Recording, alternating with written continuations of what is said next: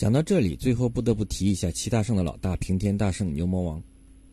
牛魔王在书中有着特别的象征意义，他过着如同凡人一样类型的生活，有妻有妾有子有弟，贪财好色，闲暇时有朋友宴请，生气时便与人争斗到底，是唯一与孙悟空有救，并且还明确存在于书中的妖精。当年的七大圣的大哥平天大圣牛魔王。他的被降服也是有特别的描述，在第六十一回孙行者三吊芭蕉扇时写：“牵牛归佛修颠裂，水火相连性自平。”捉住牛魔王，象征着摆脱常人凡人的一切，一心归佛。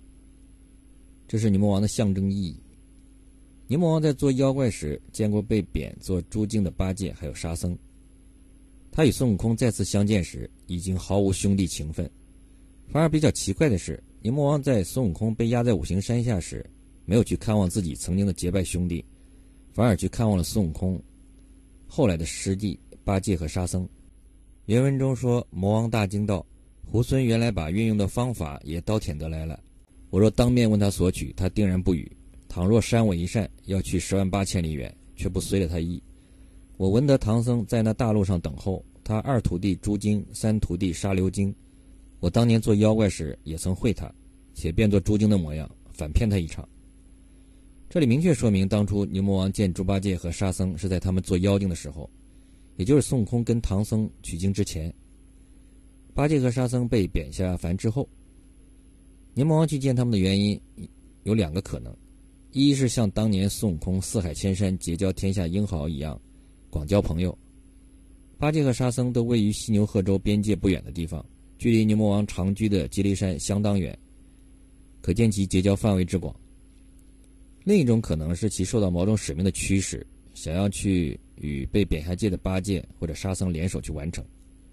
前一种比较好解释，同时也能够帮助阐明为何后来天庭要联合佛门下大力气降服牛魔王的原因。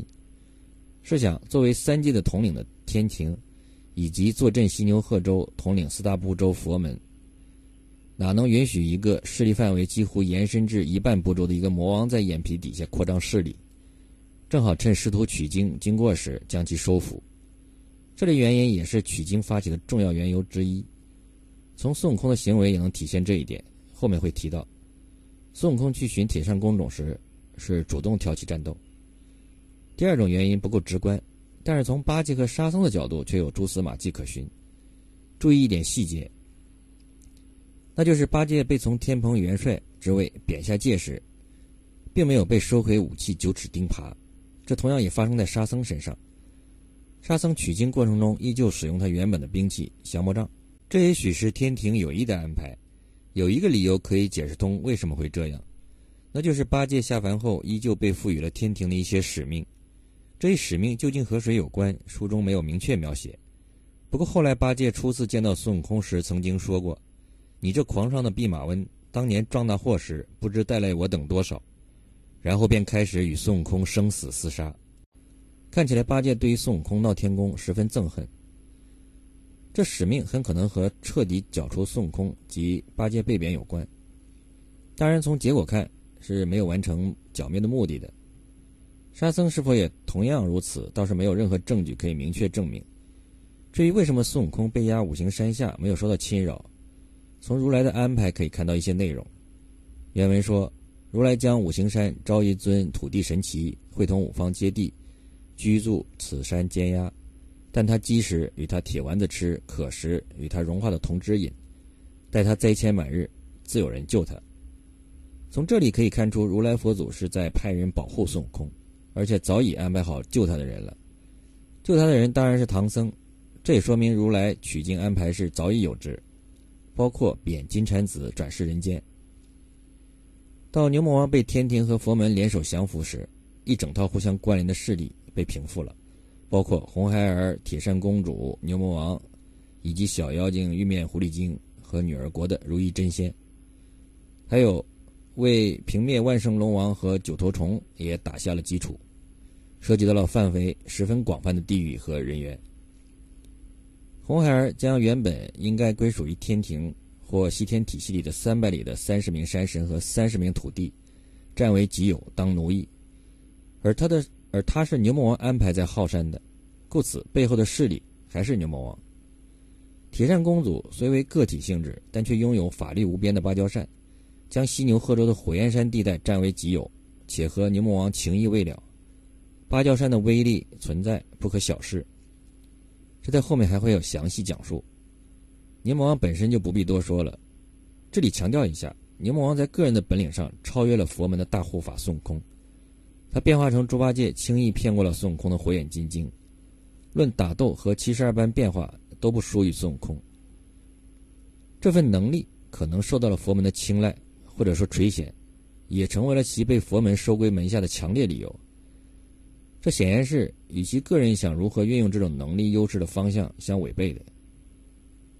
七个大圣除孙悟空之外，唯一明确出现的大哥牛魔王，最终与孙悟空的关系。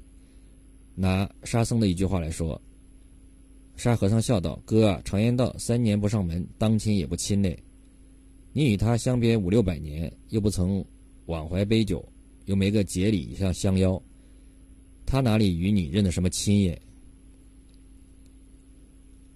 二者打斗时，则是你看齐天大圣因功绩不讲当年老故人，他们已经毫无当年兄弟情谊。这也能间接说明为何其他几个大圣不见明确踪影，因为即使是见到，也如同不认识。孙悟空是不是后来再没兄弟情谊了呢？也不完全是。二郎神就明显对孙悟空英雄惺惺相惜，比如在花果山奉旨捉拿孙悟空时就越打越高兴，还故意放走变化成土地庙的孙悟空。在碧波潭重逢时，二人更是兄弟情深。如果仔细看第六十三回孙悟空和二郎神联手降九头虫的故事，就能看出来，孙悟空和二郎神以及梅山六兄弟的关系十分亲密，是说得上结交兄弟之情的。对照之下，孙悟空和二郎神不打不成交建立的情谊，比起孙悟空和他在花果山结拜的牛魔王等酒肉朋友的树倒猢狲散的关系，亲密真挚得多。孙悟空和二郎七圣多年没见。在碧波潭重逢，相见甚欢，还欢饮通宵达旦。原文中说：“行者道，八戒那是我七圣兄弟，倒好留请他们与我助战。若得成功，倒是一场大机会。”八戒道：“既是兄弟，即该留情。”行者道：“但内有显圣大哥，我曾受他降服，不好见他。你去拦住云头，叫道：‘真君，且略住住，齐天大圣在此进拜。’”他若听见是我，断然住了。待他安下，我却好见。二郎神与八戒相见后问：“齐天大圣何在？”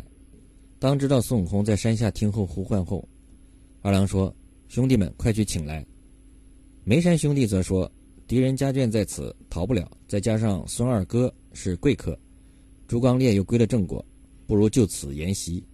一则与二位贺喜，二来也当叙情，欢会一夜，明早再去所战。”梅山兄弟这一席话说明了不少东西。第一，他们叫孙悟空为孙二哥，是对结拜兄弟的称呼；第二，他们留孙悟空晚宴，要叙情欢会一夜，是关系亲密的好兄弟之间的行为。只是因为身不由己，扮演的角色变了，孙悟空才不与之前的几个结拜大圣兄弟有交情了。对于七大圣的探究，并不仅仅是满足探秘的好奇心理。而是对《西游记》里的相关内容进进行一次系统的分析、梳理和不同角度的观察，这能够令我们可以看到作品的另一面以及深层次的一面，